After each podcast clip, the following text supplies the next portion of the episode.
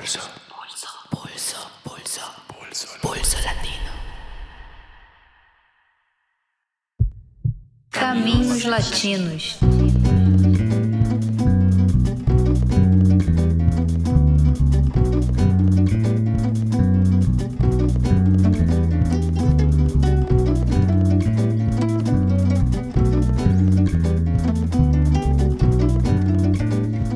Começa agora o nono episódio da série Caminhos Latinos. Desta vez, a gente vai caminhar pela Venezuela. A série Caminhos Latinos é uma parceria entre o Pulso Latino, o programa Realidade Latino-Americana da Unifesp e a editora Elefante. Eu sou Rafael Lima e te convido para embarcar rumo ao Caribe com a gente.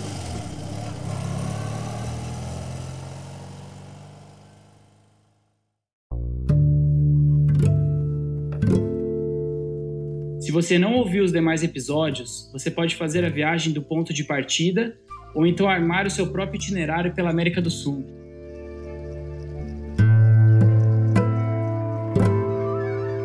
Na primeira parte desse episódio, como já de costume, quem vai caminhar com a gente, nos contando um pouco da história da Venezuela, é o historiador e professor da Unifesp, Fábio Luiz Barbosa dos Santos. Na segunda parte, teremos uma entrevista com o sociólogo e ecologista político venezuelano Emiliano Teran Mantovani. Emiliano é membro do Observatório de Ecologia Política da Venezuela, do Grupo de Trabalho Permanente sobre Alternativas ao Desenvolvimento da Fundação Rosa Luxemburgo, doutorando em Ciência e Tecnologias Ambientais pela Universidade Autônoma de Barcelona e autor do livro El Fantasma de la Gran Venezuela, un estudio del mito del desarrollo y los dilemas del petroestado en la revolución bolivariana.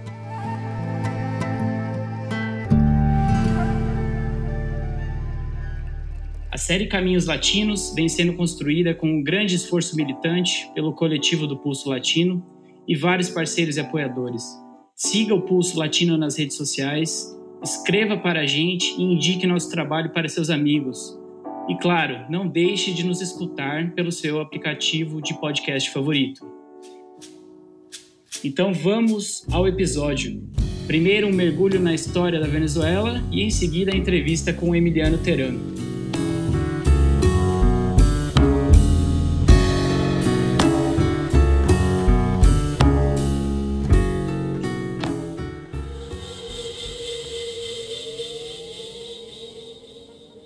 Olá, sou Fábio Luiz e vou iniciar essa discussão sobre a Venezuela falando sobre o rentismo petroleiro, para depois falar um pouco da história do país até a eleição do Chaves, discutir a chamada Revolução Bolivariana e finalmente trazer alguns elementos sobre os dilemas atuais. Eu começo destacando que a principal singularidade da Venezuela no contexto latino-americano é que esse é um país rico em petróleo e disso resulta uma situação que o economista brasileiro Celso Furtado descreveu como um subdesenvolvimento com abundância de divisas. Isso quer dizer que a Venezuela é um país subdesenvolvido, como todos os latino-americanos, mas é dotado de uma fonte de dólares que outros países não dispõem. No entanto, disso decorre um segundo traço. O país tem uma economia rentista, ou seja, ele depende da renda do petróleo. E esse rentismo está longe de ser um problema exclusivamente econômico, porque ele incide em todas as esferas da existência, da cultura à política. Então, no plano econômico, o rentismo é a outra cara de um fenômeno que os economistas descrevem como doença holandesa, ou seja, num país que recebe muitos dólares da exportação primária, a moeda nacional tende a se valorizar. Como consequência, as demais exportações se tornam relativamente caras e as importações, por outro lado, relativamente baratas. O resultado disso é um incentivo poderoso às importações, o que desencoraja o desenvolvimento de outras atividades produtivas. Então, desde que o país se tornou um importante exportador de petróleo há 100 anos, ele enfrenta o desafio de diversificar a economia, particularmente numa direção industrial o ensejo de converter a riqueza petroleira em pujança econômica é conhecido no país como o desafio de semear o petróleo, uma expressão cunhada por um intelectual venezuelano nos anos 1930, o Arturo Pietri, quem dizia que o país precisava tomar cuidado para não virar um parasita da natureza. Então, como eu dizia, longe de ser um fenômeno exclusivamente econômico, o rentismo petroleiro é a cara, é a expressão venezuelana do subdesenvolvimento. E isso tem consequências em todas as esferas da existência. Por exemplo, num país que em tudo importa, você tem um descolamento entre o padrão de vida da população, um descolamento entre a sofisticação das importações e a estreita base produtiva do país. Um desdobramento disso é que a Venezuela é provavelmente o país sul-americano mais próximo culturalmente dos Estados Unidos, o que se percebe, por exemplo, no fato de que até recentemente o beisebol era mais popular do que o futebol. Inclusive, o Chaves entrou no exército porque sonhava em ser pitcher, em ser arremessador, e ali tinha o técnico com quem ele queria treinar. Mas a gente também percebe isso na difusão de armas de fogo no país, que contribui para o altíssimo padrão de violência urbana, um fenômeno que antecede muito o próprio chavismo. Uma segunda consequência diz respeito à natureza das classes sociais. Então, historicamente, a burguesia venezuelana se orientou principalmente para o comércio importador e não para a industrialização, ou seja, ela se pautou pela circulação e não pela produção. Isso também repercute na formação de uma classe trabalhadora marcada pela cultura rentista, o que se expressa numa tendência a orientar a reivindicação dos de baixo na direção de uma distribuição mais democrática da receita petroleira, em lugar, por exemplo, de questionar as relações de propriedade. Então, de certa maneira, a luta de classe na Venezuela se expressa por meio de uma luta pelo Estado, ou para dizer mais precisamente, pelo modo como o Estado se apropria e distribui a riqueza petroleira. Então, nessa situação, o Estado é percebido como uma entidade dotada de um poder alquímico capaz de transmutar a riqueza líquida petroleira em vida civilizada, o que foi descrito pelo sociólogo Fernando Coronil como um Estado mágico.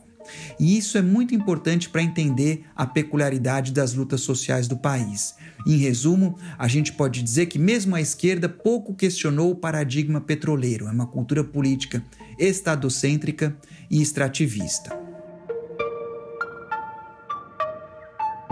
Feita essa introdução, vamos reconstituir então as linhas gerais da história venezuelana para discutir então o processo bolivariano. Primeiro lugar, é importante lembrar que a Venezuela é um país caribenho, né? uma característica que na América do Sul ela compartilha com a Colômbia. Isso significa que o país sempre teve mais suscetível à intervenção dos Estados Unidos, né? que desde o século XIX considera o Caribe uma espécie de mar interno. Então, para a Venezuela, isso ficou claro no final do século XIX, quando os Estados Unidos arbitraram em favor da Grã-Bretanha numa disputa fronteiriça com o que então era a Guiana Inglesa. E novamente em 1902, quando uma coligação de potências europeias bloqueou os portos venezuelanos a pretexto da cobrança de uma dívida externa. E novamente os Estados Unidos favoreceram a mediação estadunidense, favoreceu os europeus. No começo do século XX, a economia venezuelana não tinha o dinamismo exportador primário de outras economias sul-americanas, o que se expressava no fato de que desde o final do século XVIII não se fundavam novas cidades no país, um país onde 85% da população vivia no meio rural e a maior parte das cidades tinha de 5 a 10 mil habitantes, e mesmo Caracas não tinha mais do que 100 mil habitantes. Então, a Venezuela, nesse período, a gente pode dizer que ela lembrava uma espécie de grande Macondo, né? se a gente for usar aí uma figura de imagem do grande escritor colombiano, o Gabriel Garcia Marques. Essa situação foi subvertida a partir da descoberta de petróleo em 1917. Dez anos depois, o produto já era a principal exportação do país, e enquanto isso, por outro lado, como efeito da doença holandesa, desde a crise de 1929, o país importa alimentos. Então foi durante a ditadura do general Juan Vicente Gomes, que chegou ao poder em 1908 por meio de um golpe com aval dos Estados Unidos, como aliás acontecia em muitos países caribenhos nestes anos, o general Juan Vicente Gomes comandou o país daí entre 1908 e 1935 e foi nesse período que se estabeleceram os alicerces da Venezuela contemporânea. Foi um período em que o país deixou de ser agroexportador fragmentado por caudilhos regionais, endividado e pobre, e se tornou um país petroleiro dominado pelo capital estrangeiro, sem o caudilismo tradicional e os partidos históricos, conservador e liberal, e com uma, um crescente potencial fiscal, financeiro e monetário em função da receita petroleira. Como o Gomes dizia que geria o petróleo como um negócio privado, ele costumava dizer que dirigir o país é como dirigir uma fazenda, a oposição identificava a democracia também como uma distribuição social da renda petroleira, de modo que quando ele morreu, em 1935, se abriu um período marcado pela instabilidade política, o que pode ser interpretado como a busca de um arranjo satisfatório para as diferentes frações das classes dominantes em relação aos privilégios associados à renda petroleira. Então, nesses anos, se fundaram os partidos que dominaram a política venezuelana até o final do século. A AD, de inspiração social-democrata nas suas origens, e COPEI, a democracia cristã, ambas fundadas nos anos 1940. Na década seguinte, nos anos 1950, um general, o general Pérez Jiménez, assumiu o comando do país, mas quando ficou claro a sua pretensão de se perpetuar no poder, ele foi derrubado por uma conjunção entre a movimentação dos de cima e dos de baixo. E o dia em que o ditador caiu, 23 de janeiro de 1958, é um marco na história democrática do país. E por esse motivo foi o dia perversamente escolhido pelo Juan Guaidó para se autoproclamar presidente em 2019. É interessante observar que os dois países sul-americanos que não viveram ditadura militar nos anos 1960 e 70, a Colômbia e a Venezuela, os dois tiveram uma trajetória política similar uma ditadura militar nos anos 50, seguida de um arranjo entre a classe dominante, resultando em modalidades repressivas de democracia restrita. No caso venezuelano, esse arranjo se consumou no famigerado Pacto de Punto Firro, que implicou uma partilha do Estado entre os dois partidos da ordem, AD e COPEI, uma partilha que incluía a alternância do poder executivo, uma integração das Forças Armadas aos privilégios petroleiros, o controle dos sindicatos, inclusive da Confederação dos Trabalhadores Venezuelanos, que sempre foi majoritariamente vinculada à AD, e, por fim, a repressão a toda dissidência, o que estava fora dos marcos do pacto, sobretudo aos comunistas.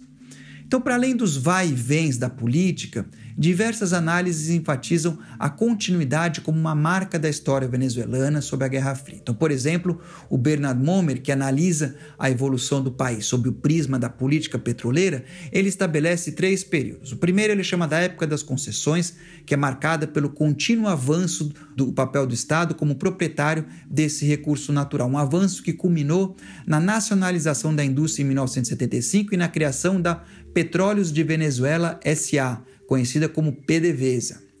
Mas para o Momer, paradoxalmente, esse momento abre o segundo período, porque a nacionalização ela modificou o sentido da política vigente, porque de um lado ela manteve intocado o controle transnacional da dimensão comercial do negócio petroleiro e ao mesmo tempo a PDVSA ela passa a atuar como uma espécie de estado dentro do estado, regida por uma lógica privatista que foi agravada com a abertura petroleira nos anos 1990. Então esse é o segundo período. E o terceiro se abre com a eleição do Chaves e é descrito como uma época de confrontações.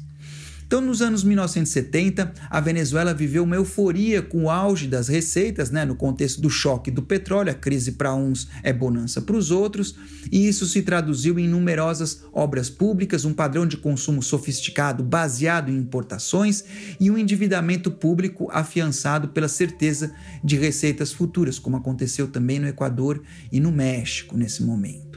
Ao mesmo tempo, né, por outro lado, se difundia a sensação de que o petróleo estava na raiz de uma corrosão do tecido social do país, que se percebia em altos níveis de corrupção e violência, uma percepção que foi sintetizada no título de um livro lançado em 1975 por um personagem que foi um expoente da luta pela nacionalização do petróleo e um dos protagonistas da fundação da OPEP, a Organização dos Países Exportadores de Petróleo. Então, esse livro do Juan Pablo Pérez Alfonso se chamava Afundando-nos no Excremento do Diabo. Esse mal-estar associado à percepção de que a renda petroleira disseminava corrupção e parasitismo em lugar de semear a industrialização e a soberania, se converteu em indignação social nos anos 1980. Nesses anos, a combinação da crise da dívida com a queda nos preços do petróleo dissolveu o poder associado ao Estado mágico e colocou a Venezuela no trilho neoliberal. O primeiro sintoma da crise foi uma desvalorização pronunciada do Bolívia em 1983, num dia que ficou conhecido como a Sexta-feira Negra. A manchete de um jornal sintetizou o estado do espírito do momento. A festa se acabou. No ano seguinte, foi implementado o primeiro pacote neoliberal, mas o estopim da crise foi uma revolta desencadeada pelo aumento do preço da gasolina em 1989, que afetou o preço dos transportes, e vocês sabem, no Brasil, às vezes você aumenta o preço do combustível, não acontece nada, às vezes dá, dá confusão. Então, na Venezuela, deu confusão. Né? O contexto do ajuste fiscal implementado pelo Carlos Andrés Pérez, que tinha, ironicamente, presidido o país antes, entre 1975 e 79, na, no auge petroleiro, mas agora ele administrava um Estado que dirigia mais da metade da sua receita para pagar os credores da dívida.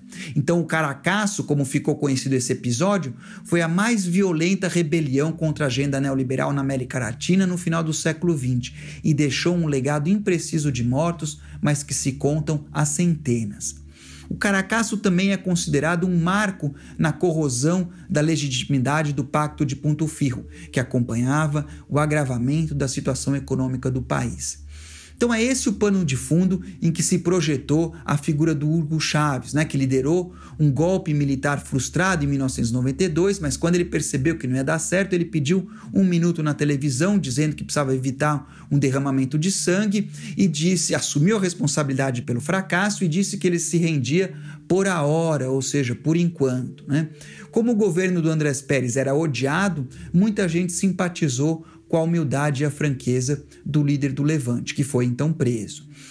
Filiado à AD, o Andrés Pérez se segurou no cargo no momento, mas ficou totalmente desmoralizado. No ano seguinte, ele foi destituído no meio de um processo de corrupção, foi colocado em prisão domiciliar, e nas novas eleições, o seu sucessor foi outra figura emblemática do Pacto de Ponto Firro, o ex-presidente e fundador da COPEI, Rafael Caldeira, que se elegeu com um discurso se distanciando de Ponto Firro, mas a despeito das suas intenções originais, em pouco tempo o governo capitulou aos constrangimentos neoliberais. E aí foi nesse contexto Hugo Chávez, que tinha sido indultado no começo do governo Caldeira, se apresentou como candidato e se elegeu presidente em 1998, enfrentando uma inédita coligação entre as duas agremiações que tinham se alternado durante 40 anos como os dois braços do Partido da Ordem.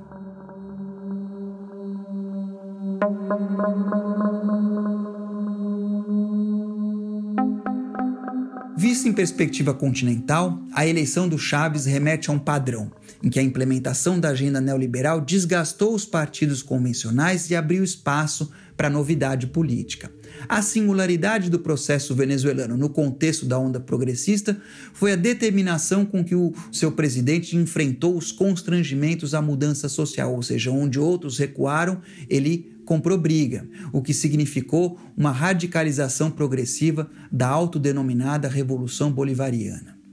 O eixo original do programa do Chaves era uma reforma política que tinha como ponto de partida a convocação de uma Assembleia Constituinte com a ideia de refundar a pátria e construir o que ele chamou de uma democracia participativa e protagônica, numa crítica implícita à institucionalidade lá do Pacto de Ponto Firro. E de fato foi esse o roteiro seguido pelo Chaves. O presidente convocou uma constituinte, mas manteve a ministra da Economia do governo anterior, sinalizando uma orientação moderada nesse campo.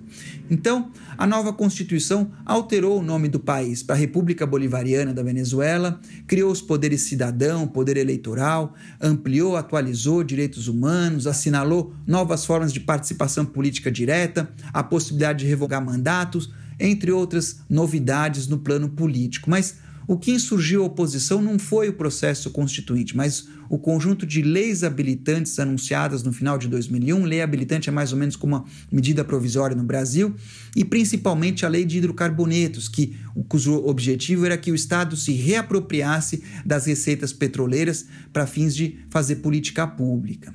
Esse conjunto de medidas desencadeou uma conspiração que culminou na tentativa de golpe de Estado em 11 de abril de 2002, orquestrado com decisivo apoio midiático, como fica muito claro se vocês assistirem esse extraordinário documentário A Revolução Não Será Televisionada.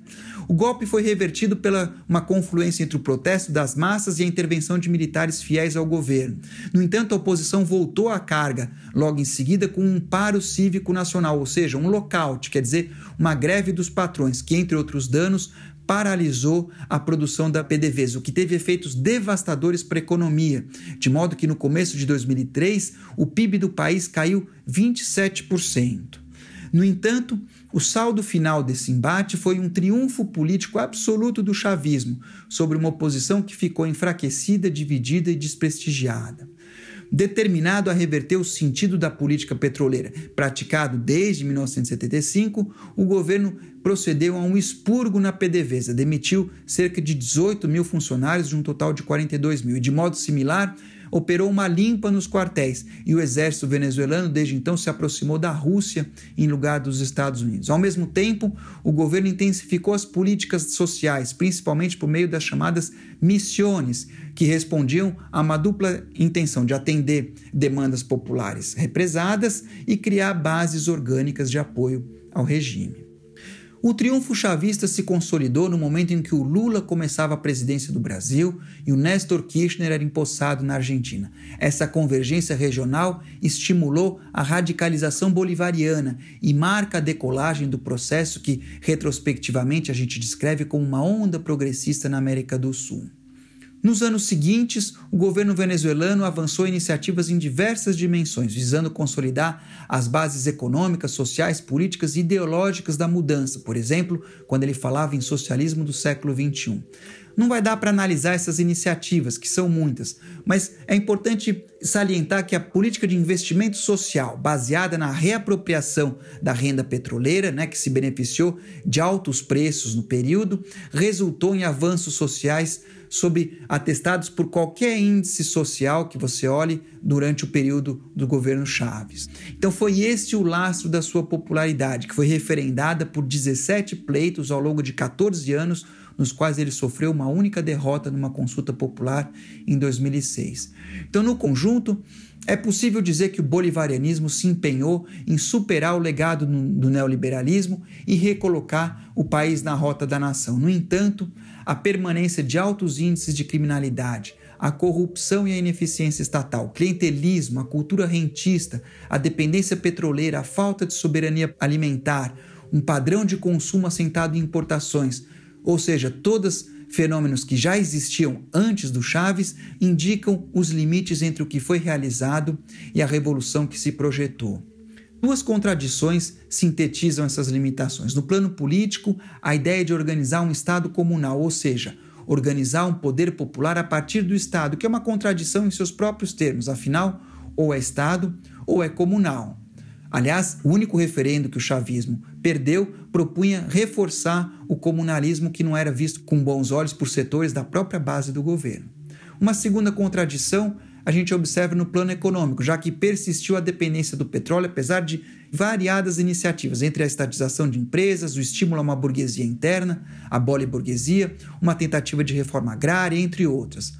A cultura rentista não foi um obstáculo menor, né? Eu ouvi assessores do MST na Venezuela exasperados diante de um governo que expropriava a terra, fornecia máquina e crédito, mas os venezuelanos diziam o pessoal do MST preferiam colher nos portos, ou seja, eles achavam mais fácil importar.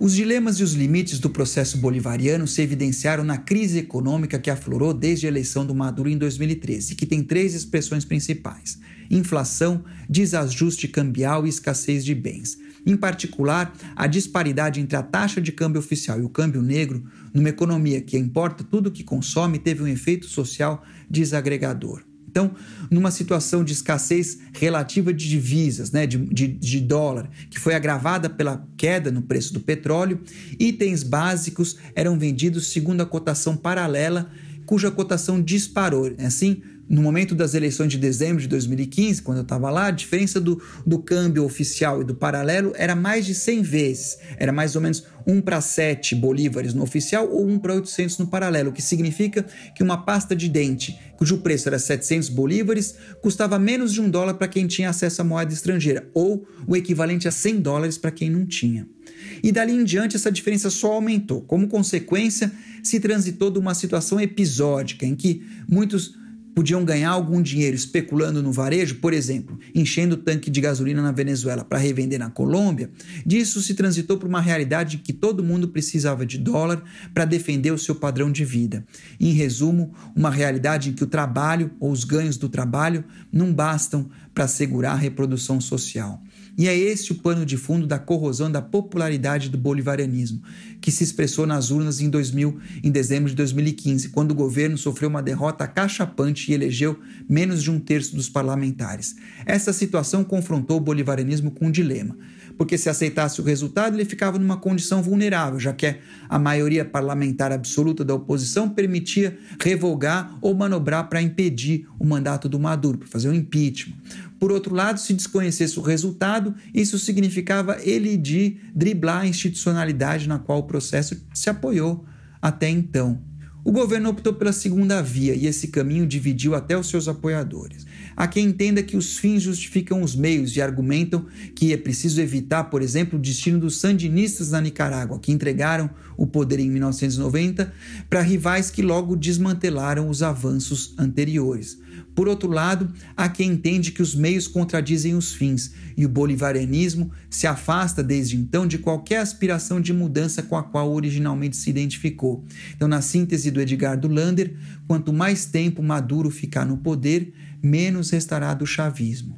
Nesse processo, o governo radicalizou a aliança com os militares, enquanto os problemas sociais e econômicos se agravaram muito. E é essa a situação atual da Venezuela que a gente vai discutir em seguida.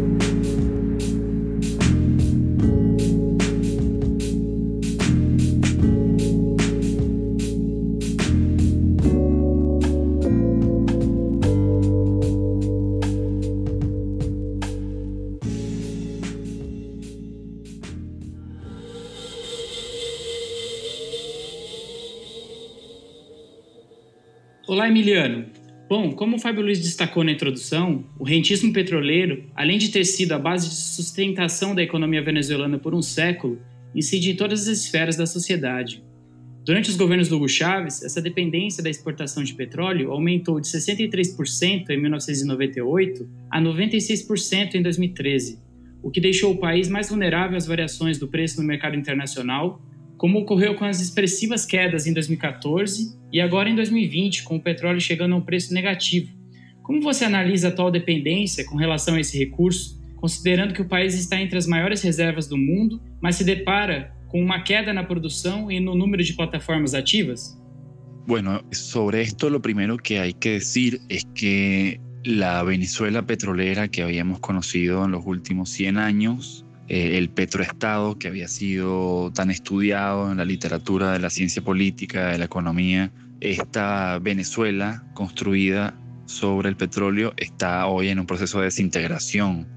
El capitalismo rentístico, este modelo de análisis de la economía venezolana, también está en proceso de desintegración y hoy petroestado básicamente no hay Igualmente que rentismo petrolero en este momento en Venezuela no existe.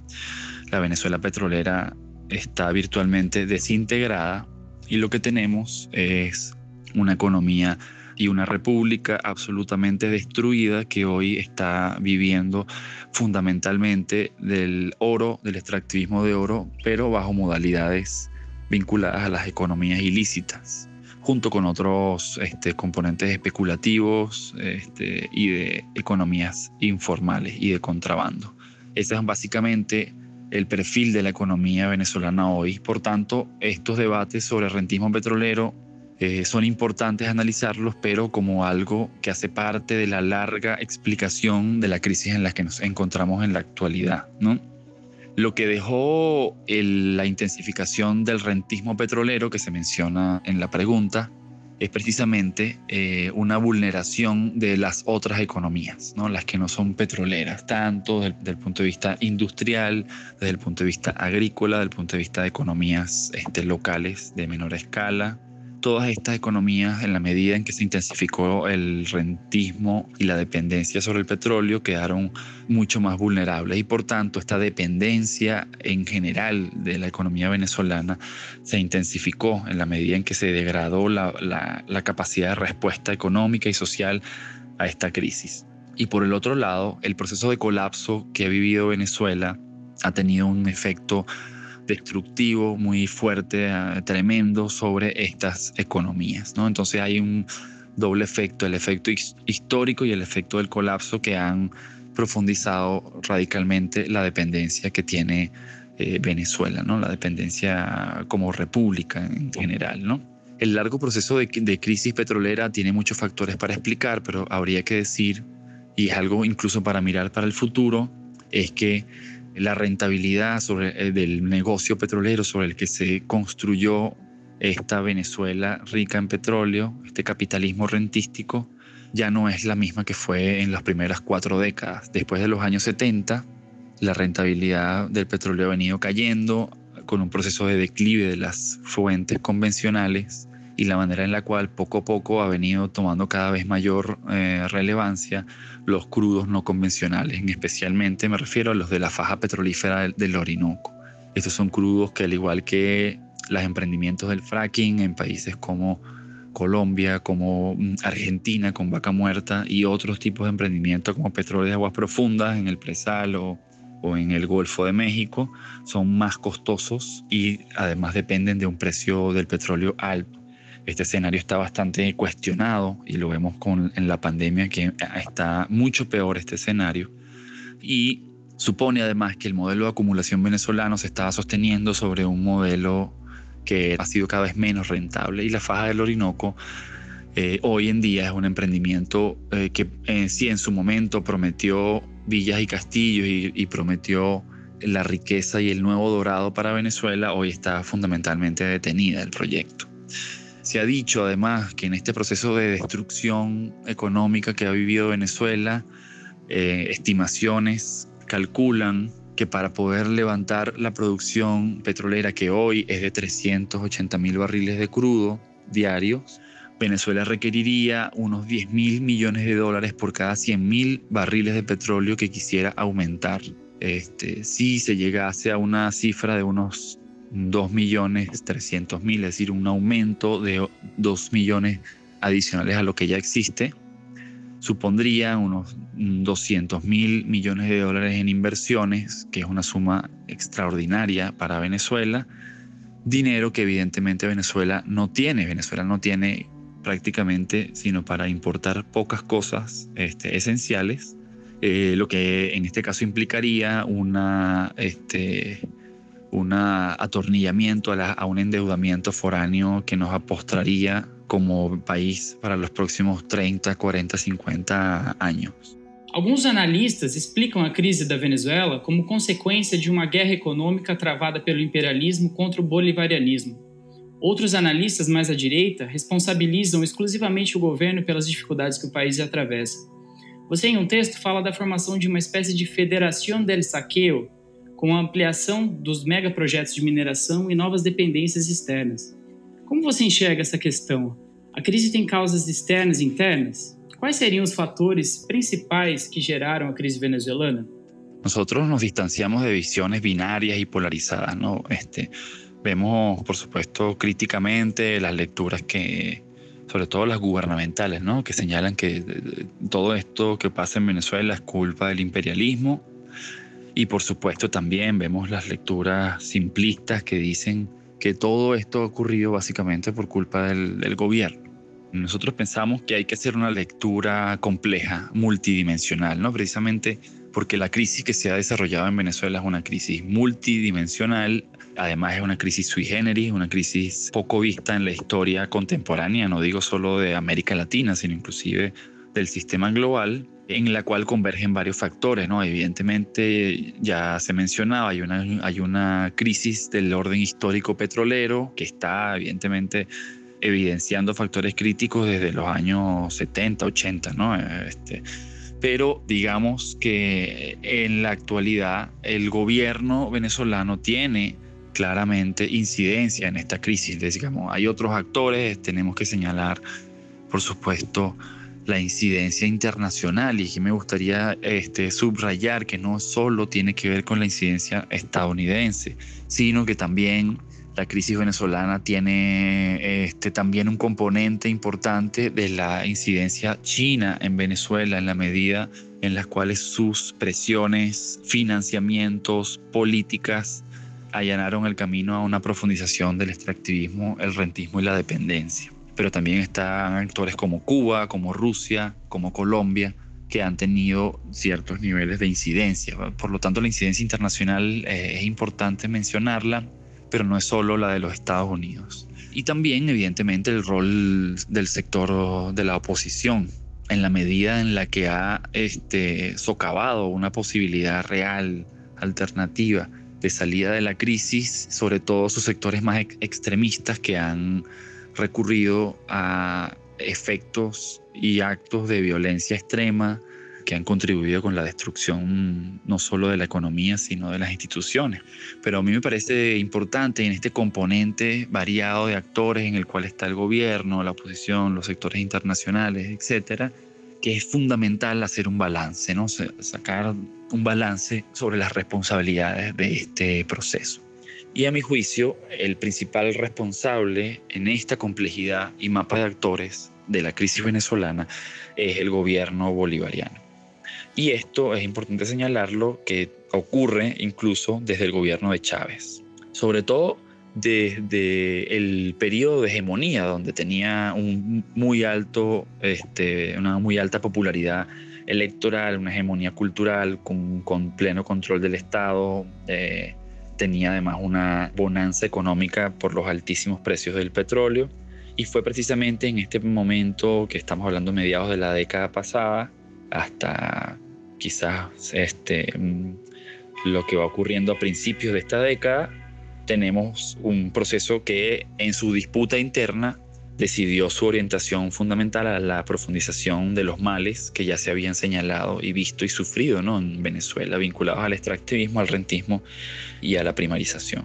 Entonces, ese proceso intensificó eh, unos problemas endémicos, unos males estructurales que entre los conflictos políticos internos, eh, los efectos de la crisis global del 2008-2009 y las incidencias de actores internacionales terminaron creando un cóctel bastante complejo de un colapso multidimensional. En Venezuela no se vive solo un colapso económico, sino un colapso de múltiples dimensiones que supone todo el ordenamiento societal. ¿no?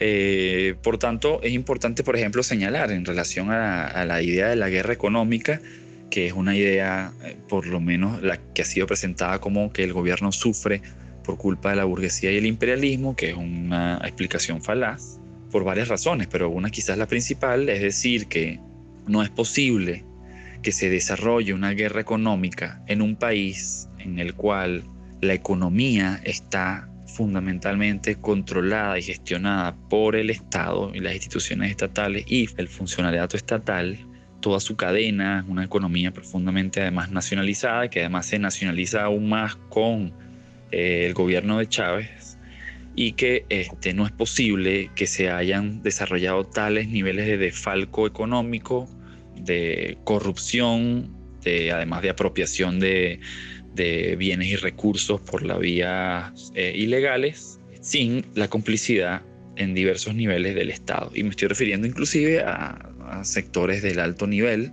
porque incluso luego aparecieron señalados por el propio gobierno, como el caso de Rafael Ramírez, que fue eh, presidente de Petróleos de Venezuela y mano derecha en el campo energético del gobierno de, Chávez. ¿no?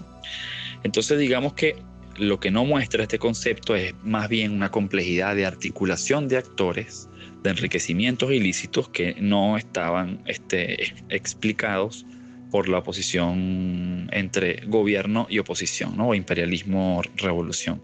Esto no significa que no haya habido disputas o que no haya disputas en el campo económico, sino que tienen como otras coordenadas, pero en realidad los principales afectados son la población, y ciertos sectores políticos que quizás con una visión más nacionalista, más reivindicativa, ¿no?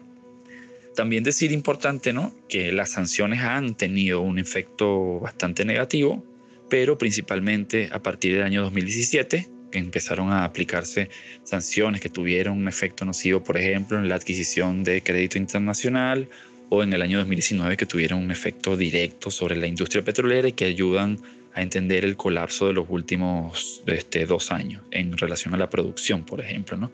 Pero no explican únicamente la causa del, del, conflicto, sino que son un componente de agravamiento, ¿no? El, todo el, de, la debacle del PIB y del colapso viene dándose desde el año 2014 por las razones que les comentaba, ¿no? O ex-presidente Chaves tinha uma grande capacidade de dialogar com as massas, o que contribuiu a uma expressiva popularidade e numerosas vitórias eleitorais. Quanto do processo bolivariano da Venezuela estava dependendo da figura carismática de Chaves? Quais as principais semelhanças e diferenças entre a condução de Chaves e de Maduro no governo? Creo que las comparaciones que se han hecho entre Chávez y Maduro han sido, recurrentes, sobre todo tratar de explicar un tema que tiene que ver con la gestión de la cuestión pública y del proceso bolivariano. ¿no? A mí me parece quizás más importante que la mirada individual ver, digamos, cómo cada uno eh, encarnaba o ha encarnado una época particular del proceso político venezolano. En el caso de Chávez es interesante porque en realidad Chávez aparece, digamos, ante un proceso histórico de la construcción de la política en Venezuela que se había configurado en torno a el nacimiento de un petroestado. Entonces, digamos, mostraba una relación fundamental entre el Estado, la hegemonía y el, petróleo, pero que tenía digamos, una especie de canal de reproducción de este tipo de formato político en el liderazgo de un, sí, de un líder, que decir, que tendría este, facultades carismáticas determinadas, que no es poca cosa en un, en un país donde hay una cultura este, muy centralista y sobre todo profundamente presidencialista. Digamos que Chávez, cuando llega Chávez, aparece Chávez, este, esta estructura le preexistía y por tanto Chávez ante esta estructura eh, la reformula la ocupa de cierta forma, la reformula, más no la desplaza, ¿no? la utiliza. Y le va a dar un, digamos, un sentido, una forma que no se había visto en la historia venezolana. ¿no? Esta trilogía de la política en Venezuela, petróleo, Estado, pueblo, este diálogo entre estos ámbitos, en la cual Chávez es un conector de estos ámbitos, ¿no? un conector sobre todo en la medida en la cual la hegemonía, el petróleo y el Estado van a tener una, una especie de diálogo político con el pueblo, con este, con este ámbito llamado pueblo, y van a, digamos, a repotenciar y hacer aparecer como unas figuras políticas que no se habían este, visto anteriormente, ¿no? Entonces, digamos que Chávez va a, además de crear una hegemonía política en relación a su eh, apoyo popular, también la va a tener en relación a los actores este, políticos de las estructuras de poder en disputa. ¿no?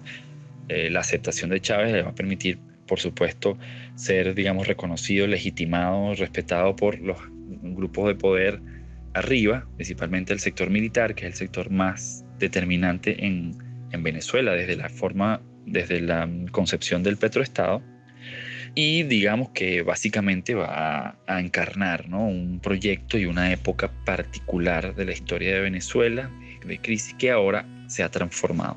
Digamos que Maduro eh, carece de los rasgos este, de liderazgo, de carisma que tenía Chávez, evidentemente, me parece en muchos sentidos que no es muy fructífera una comparación personal, pero Maduro también encarna un nuevo periodo que se abrió en Venezuela. En este caso, si el de Chávez era un periodo de renacimiento del petroestado y de fulgor político y de boom de las materias primas y los commodities en el periodo de la globalización del siglo XXI, en el caso de Maduro este, va a encarnar un proceso de decadencia.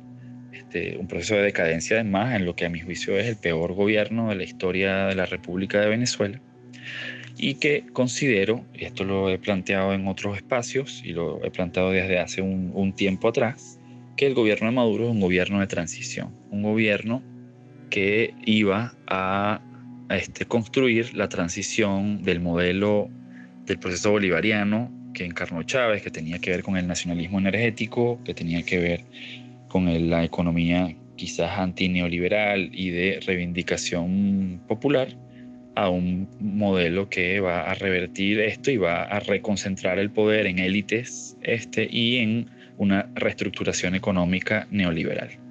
Eh, Maduro está haciendo un gobierno de transición, claramente la historia ha demostrado esta, esta hipótesis. Y paradójicamente, o muy al contrario de lo que se piensa, antes que ser Maduro un uno, que mantuvo el proceso bolivariano, en realidad es el síntoma y el claro rostro de la derrota de ese proceso bolivariano encarnado por Chávez y la victoria de una derecha que nació en el seno, desde el seno de este proceso, es decir, la, victoria de una derecha endógena que desplazó tanto a las este, concepciones más nacional populares como a los sectores disidentes que tenían más una este, perspectiva de transformación popular. ¿no? Entonces, este, creo que ahí vale más la pena mirar esta transformación, este, lo que encarnan estos dos presidentes y mirar este, ciertamente ¿sí? Sus, las continuidades que existen, pero también las rupturas y las, este, los tiempos y estructuras este, diferentes ¿no? que encarnaron. Emiliano, com o agravamento da crise política nos últimos anos, há uma maior presença e controle de setores estratégicos da economia do Estado por militares, que representam uma importante base de sustentação do governo Maduro. Como você explica a contradição entre um processo revolucionário com poder baseado nas Forças Armadas, mas também no poder popular das comunas e conselhos comunais? Existe uma contradição entre esses dois sustentadores das mudanças? O que resta da Revolução Bolivariana na Venezuela hoje? Los mayores controles de sectores estratégicos del Estado por parte de militares no es algo propio solo de la crisis política de los últimos años. En, real, en realidad es una, eh, un proceso, una política que viene ocurriendo desde, desde el periodo de Chávez, incluso en momentos de, de, de la bonanza y hegemonía.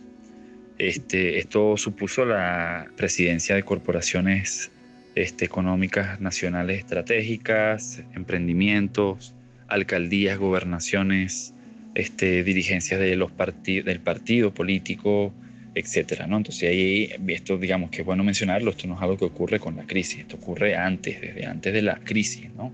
Ahora, eh, la cuestión en relación a las comunas, hay que verlo eh, quizás no tanto como una contradicción o como una paradoja. Me parece más bien que la idea de la construcción de las comunas, que por un lado fue una propuesta que buena parte del sector del chavismo de base, popular, social, tomó como una posibilidad de transformación, pero desde arriba estas estructuras de poder en realidad lo que hicieron o lo que pretendían y concretaron era este, la conexión de la organización popular con las directrices del Estado en la medida en que fueron construyendo un Estado corporativo. Y este Estado corporativo este, instrumentalizaba la potencia popular organizada en las comunas para fines electorales, para fines burocráticos, este, haciendo perder potencia, tal como fue además, en las bases comunales. Por tanto, no, no vería tanto una contradicción, sino en realidad este, una articulación de los ámbitos en disputa eh, en, en, favor de la construcción de un Estado corporativo, en el, en el, caso, siendo en el caso el sector militar el, el que comandaba este proceso tanto de cooptación y regulación como de construcción de una nueva este, estructura de poder más compleja, ¿no? Entonces, vista desde arriba hacia abajo. Esto no implicaba que no hubiese disidencias en los sectores de base que intentaron disputar, ¿no? Pero el resultado fue, evidentemente, fue otro, ¿no? Entonces, creo que hay ahí algunos elementos que resaltar, porque en realidad, este, quizás los elementos de contradicción política, ¿no? o tal como lo plantean ustedes, este, los sustentadores de transformación, estaban en realidad fuera del ámbito del gobierno bolivariano y fuera del ámbito de la construcción, de esta construcción corporativa. Este, pasaba no solo por em, los sectores disidentes del chavismo que progresivamente se van a ir deslindando del gobierno de, de Maduro, sino en otros ámbitos que a mi parecer la izquierda internacional sobre todo no han querido ver que tienen que ver con ámbitos populares, que tienen que ver con las protestas que se han desarrollado en los últimos, en los últimos años en Venezuela, que tienen que ver con ámbitos de luchas territoriales que sencillamente no son mirados por las izquierdas y por sectores comunicacionales más críticos. ¿no?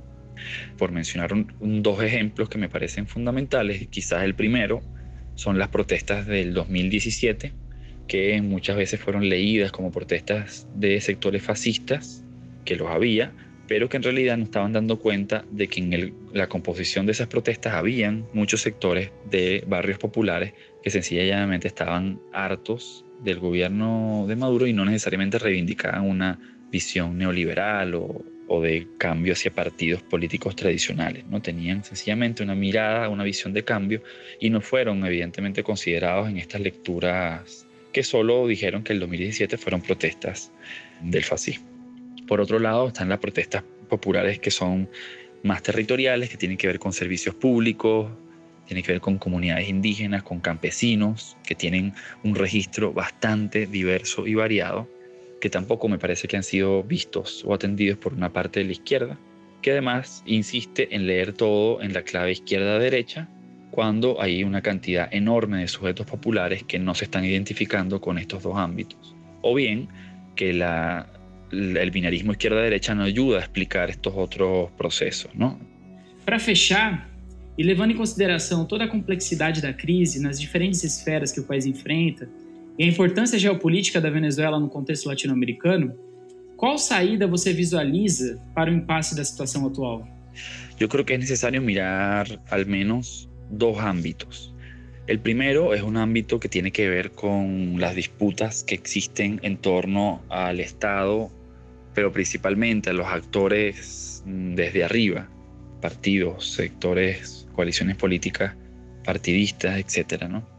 En la medida en que Venezuela se encuentra quizás en un dilema existencial en el cual una posibilidad sea una confrontación armada que se desborde que además tendría, por supuesto, repercusiones regionales, como ya está teniéndolo toda la crisis que estamos viviendo en la actualidad. En ese sentido, ese ámbito se disputa entre la confrontación por el desbordamiento, un posible pacto político de élites, la consecución de acuerdos este, ante el conflicto político venezolano o las vías en las cuales otros actores más radicalizados quieren derrotar unos a, a otros, ¿no? tratando de eliminarlo ha venido ganando fuerza la posibilidad de un acuerdo, de un pacto político que hay que señalar que ha sido además empujado cada vez por más actores. Además hay un espíritu, digamos, en el país donde, según encuestas de opinión variadas, más de la mitad de la población ya no se siente identificada ni con el gobierno ni con la oposición. Por otro lado, han habido declaraciones, este, manifiestos, comunicados de actores que ya no se sienten identificados con la polarización, actores políticos, muchos de ellos, lo cual es algo bastante interesante, y que este, digamos que el fin eh, primario, fundamental, es evitar el desbordamiento de una guerra, ¿no? el desbordamiento de un conflicto bélico. Eh, decía entonces que hay dos, dos, puntos de vista. Este, este es uno y que, digamos, hoy en día la negociación se encuentra entre, por un lado, trabada y por el otro lado, en una un permanente movimiento de, placas tectónicas que hace que ciertos sectores de repente se alejen y luego se acerquen con un intento de acercamiento en las negociaciones. Quizás la, la victoria de Biden apunte en esa dirección de un pacto, igual que las últimas declaraciones de Leopoldo López lo cual podría ser la evidencia de un, de un pacto que evite esto, pero y voy con justamente el segundo aspecto. El segundo aspecto tiene que ver con las bases sociales, las clases populares, ¿no? las disputas territoriales, pueblos indígenas, campesinos, mujeres que se están dando en el país, porque garantizado un pacto en Venezuela, que sería fundamentalmente un pacto social, esto de ninguna manera va a significar la consecución de una economía emancipatoria, sino probablemente o el ordenamiento de una reestructuración neoliberal que ya venía en camino con el gobierno de Maduro. Y esto evidentemente pone la contradicción ya no, ya no solo o ya no únicamente entre los polos que se habían venido confrontando, sino entre las estructuras de poder y las bases populares. ¿no? Esto eh, también hay cierto nivel de conciencia sobre esto, lo cual nos parece muy interesante. Aparecen muchos actores despolarizados, desde las bases sociales, organizaciones de derechos humanos, organizaciones sociales, e incluso pequeños partidos que están buscando las articulaciones entre actores sociales y populares, más, bien la consecución de acuerdos, pero ahora acuerdos populares, y la construcción de vías y alternativas. ¿no? Estamos viendo incluso sectores sindicales, con sectores ecológicos, con sectores indígenas, una cosa que nos parece bastante interesante. Pero sigue siendo bajo la idea de que Venezuela se encuentra en un laberinto, tal cual está, estamos en un laberinto en medio de un pasillo sin poder saber muy bien hacia dónde recurrir por la complejidad casi cuántica de la, de la ecuación venezolana y que depende también del el propio movimiento político que se viene dando tanto a nivel regional como a nivel global. Muito obrigado pela conversa, Emiliano, e por nos ajudar a compreender a complexa conjuntura venezuelana. E obrigado a todas e a todos que nos escutaram até aqui Saludos latinos.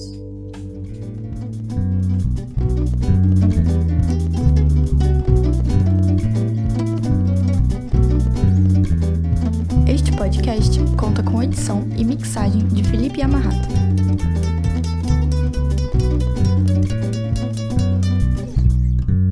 Caminhos Latinos.